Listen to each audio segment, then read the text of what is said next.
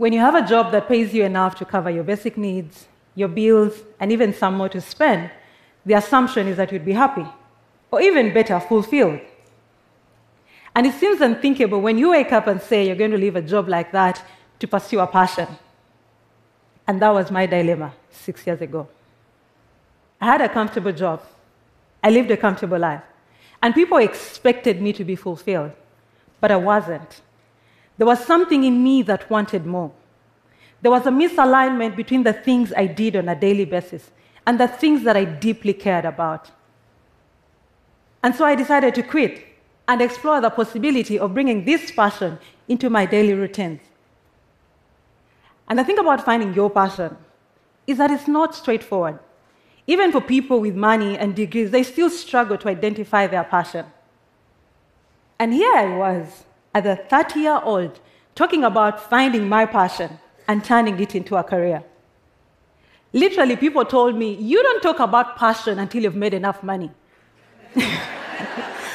or at least until you're ready to retire. Because there's a notion that looking inward and finding the things that give us pleasure and fulfillment is a luxury that only the rich can enjoy, or a pleasure that only the retired can indulge in. Which made me wonder is passion only for the rich, or an experience only the retired can enjoy? For many of us, we've been made to believe that life is a race of survival. We've been conditioned to see ourselves as survivors that must do everything in our power to survive. In Africa, we nurture to go through school, cram and pass, in the hope that you get a job after. And if you do, stick at it no matter how much it sucks. Until you get a better offer or you're asked to retire. And as a dropout, I knew that I was not entitled to anything. Every opportunity was a privilege. And so when I thought about quitting, it was a huge risk. I was given two alternatives, which are the most popular in Africa. The first one is sign up for any course at a vocational institution and do it. My second option, settle for any job offer you can get, no matter the working conditions, and do it. That probably explains why we have so many of our young people being trafficked in search of greener pastures. I opted for the first option. I did look at a couple of vocational institutions in the hope that I would find a course that resonated with my persona, my dream, and my aspiration. I was disappointed to learn that there was no room for misfits like me in these institutions. The education system in many parts of the world has been designed around pre selected options that young people are expected to fit in or risk becoming misfits. And so going through school as nurtured and conditioned to think in the straight line and stay within the straight line. But when I dropped out, I discovered a world of possibilities. I knew I could be anything, I could study anything. And so I leveraged free online courses. That's how I built my CV, got into employment, and worked for eight years. And after eight years, I told myself there must be more to life than just going through the routines of life.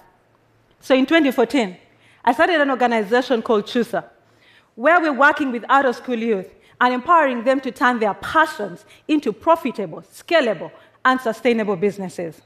Now, when we talk about passion, one of the most common questions that people ask is what is passion? How do I even find it?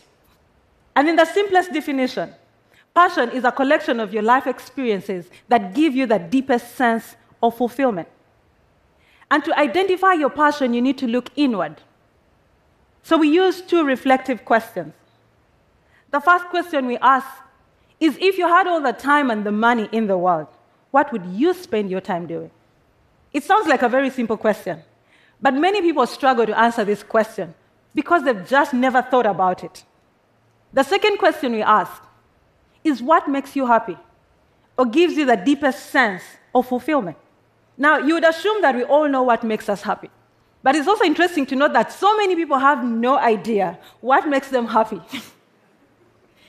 because they're so busy going through the routines of life, they've never stopped to look inward. And so, identifying the things that give us a deep sense of fulfillment and the things that give us deep joy are dots that begin to direct us in the direction of our passion. And just in case you're wondering what your answers are to those two questions, I invite you to sit with these questions later and just reflect about it. However, I am also aware that passion alone cannot guarantee success in life. And I should note that not every passion can become a career. For passion to become a career, it must be coupled with the right set of skills, conditioning, and positioning. So when we get our young people to look inward, we also ask them, What skills do you have? What talents do you have? What experience do you have that you can use to build a niche in the marketplace? But more than that, we also look at the market trends because it doesn't matter how much you love and enjoy it. If nobody wants it or is willing to pay for it, it can't be a career. It's just a hobby. And the third thing we look at is how do you position yourself? Who are you targeting? Who do you want to sell to? Why would they want to buy from you? And so the combination of the three is what enables you move from just a passion to a business. And many of our young people have been able to turn their ideas and burning desires into profitable businesses or social enterprises. And they're not just creating jobs, but they are solving societal challenges. I'll share with you two examples. One of them is Esther. I met Esther two years ago. She had been out of school for two years, and she had been deeply affected by her dropping out. As a result, she had experienced severe depression to a point where she attempted to take her own life several times. Her friends and family didn't know what to do for her, they simply prayed for her. When I met Esther and I started to converse with her, I asked her a simple question. I said, If you had all the time and the money in the world, what would you do? Without thinking or hesitation, her eyes lit up and she began to tell me how she wanted to change the lives of young people. She wanted to restore hope and dignity to other teenagers by helping them make informed decisions about life. I was certain of the fact that this burning desire in her was unquenchable. And so we worked with Esther to put a framework around this desire. Today, she runs a social enterprise in her village, raising awareness about substance abuse, mental health, sexual reproductive health, and is helping other school dropouts acquire vocational skills so they can make a living for themselves. Esther turned 20 this year. And for the last two years, she's organized an annual teen fest that brings together over 500 teenagers.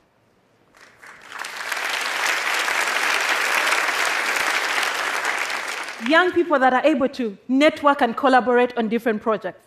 But more importantly, to meet professionals that would otherwise never have met. This is all engineered by a girl that believed the world had no room for her, that without education should never amount to anything.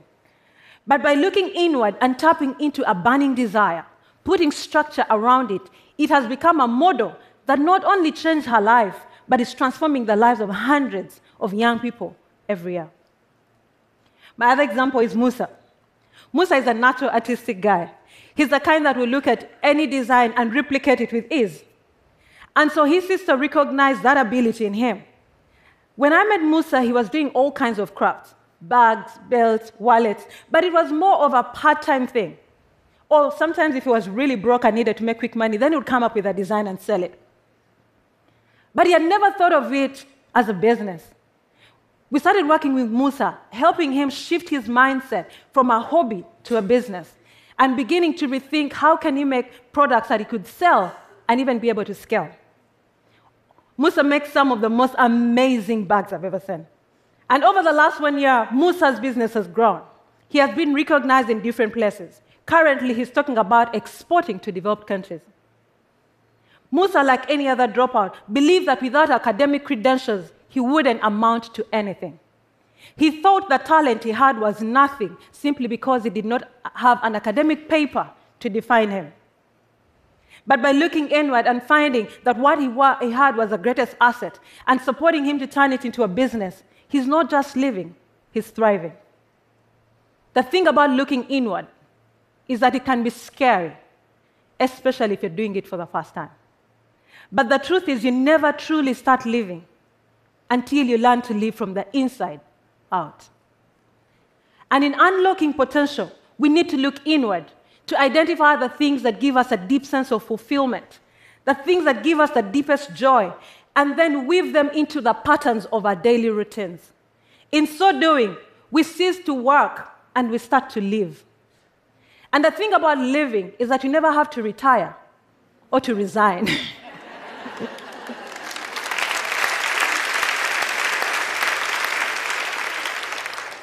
and so, as we think about unlocking potential for ourselves, for our young people, for our children, let's not condition them to look outward, but condition them to look inward, to tap into who they are and bring that self into what they do every day. When you cease to work and you live, when passion becomes a career, you don't just excel, you become unstoppable. Thank you.